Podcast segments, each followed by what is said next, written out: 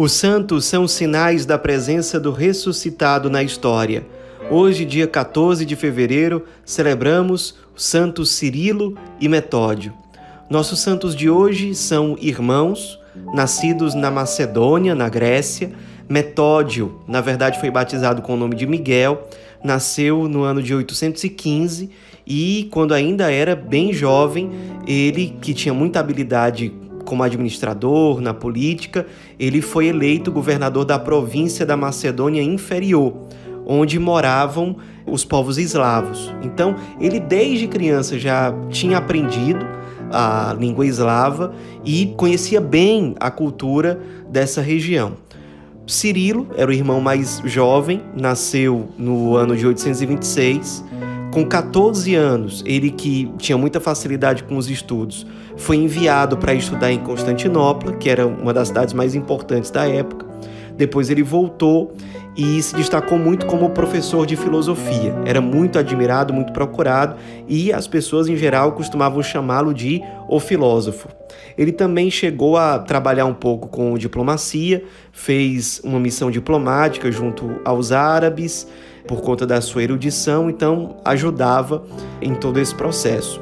Cirilo, na verdade, foi batizado com o nome de Constantino e adotaria o nome religioso de Cirilo vários anos depois, quando ele ingressou no mosteiro de Roma. Enfim, Metódio acabou se tornando monge. Com 38 anos de idade, ele decidiu seguir a vida religiosa reclusa. Então ele foi morar num chamado Monte Olimpo, como eremita. Depois de algum tempo, Cirilo se inspirou no exemplo do irmão, seguiu seus passos, juntou-se a ele, deixou de lado a profissão dele de professor, de filósofo, da diplomacia, e os dois passaram alguns anos ali, cultivando a sese, a vida espiritual, crescendo na intimidade com Deus. No ano de 861, eles decidiram sair em missão. Se sentiam chamados a evangelizar, ainda havia muitos pagãos ali pela região que eles conheciam.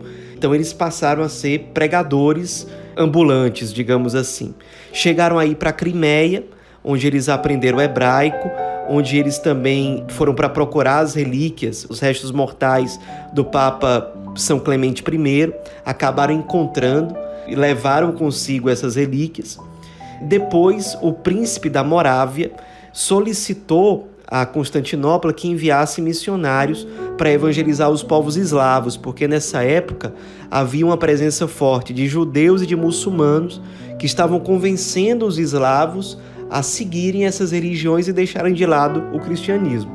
Então pensaram logo em chamar os irmãos Cirilo e Metódio, porque conheciam a língua eslava, conheciam bem a cultura desses povos, então teriam mais facilidade para fazer esse apostolado.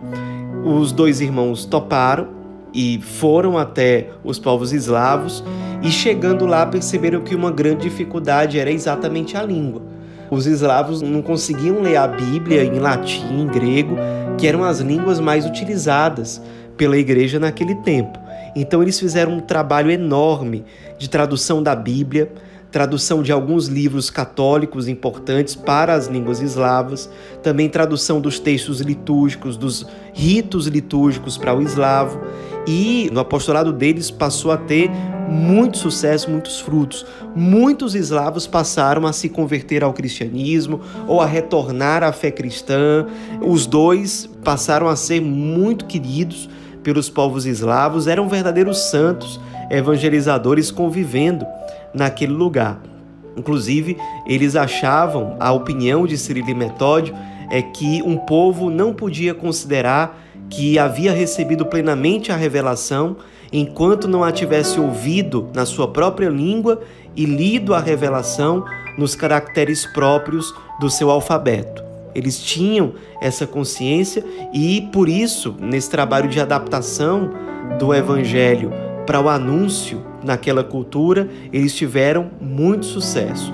Só que eles sofreram perseguições. Havia alguns missionários vindos, principalmente da França, que haviam chegado naquela região um pouco antes e talvez por inveja, o fato é que passaram a persegui-los dizendo que eles estavam sendo inovadores demais, que as únicas línguas permitidas para os textos sagrados e para a liturgia eram latim ou o grego, e que não se podia usar as línguas eslavas para esse tipo de liturgia, de evangelização.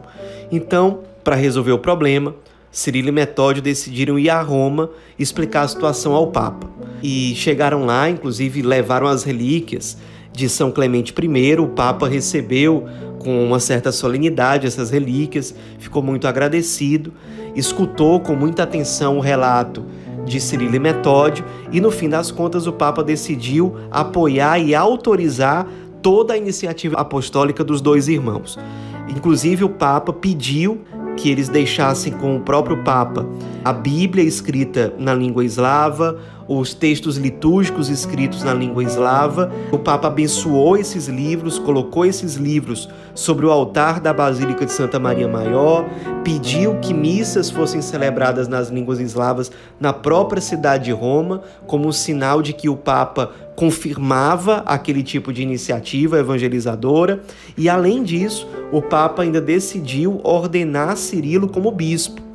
Só que durante a viagem, Cirilo ficou gravemente doente e pediu para continuar na cidade de Roma. Foi quando ele ingressou no mosteiro, mudou o seu nome de Constantino para o nome religioso de Cirilo e passou a morar ali durante algum tempo.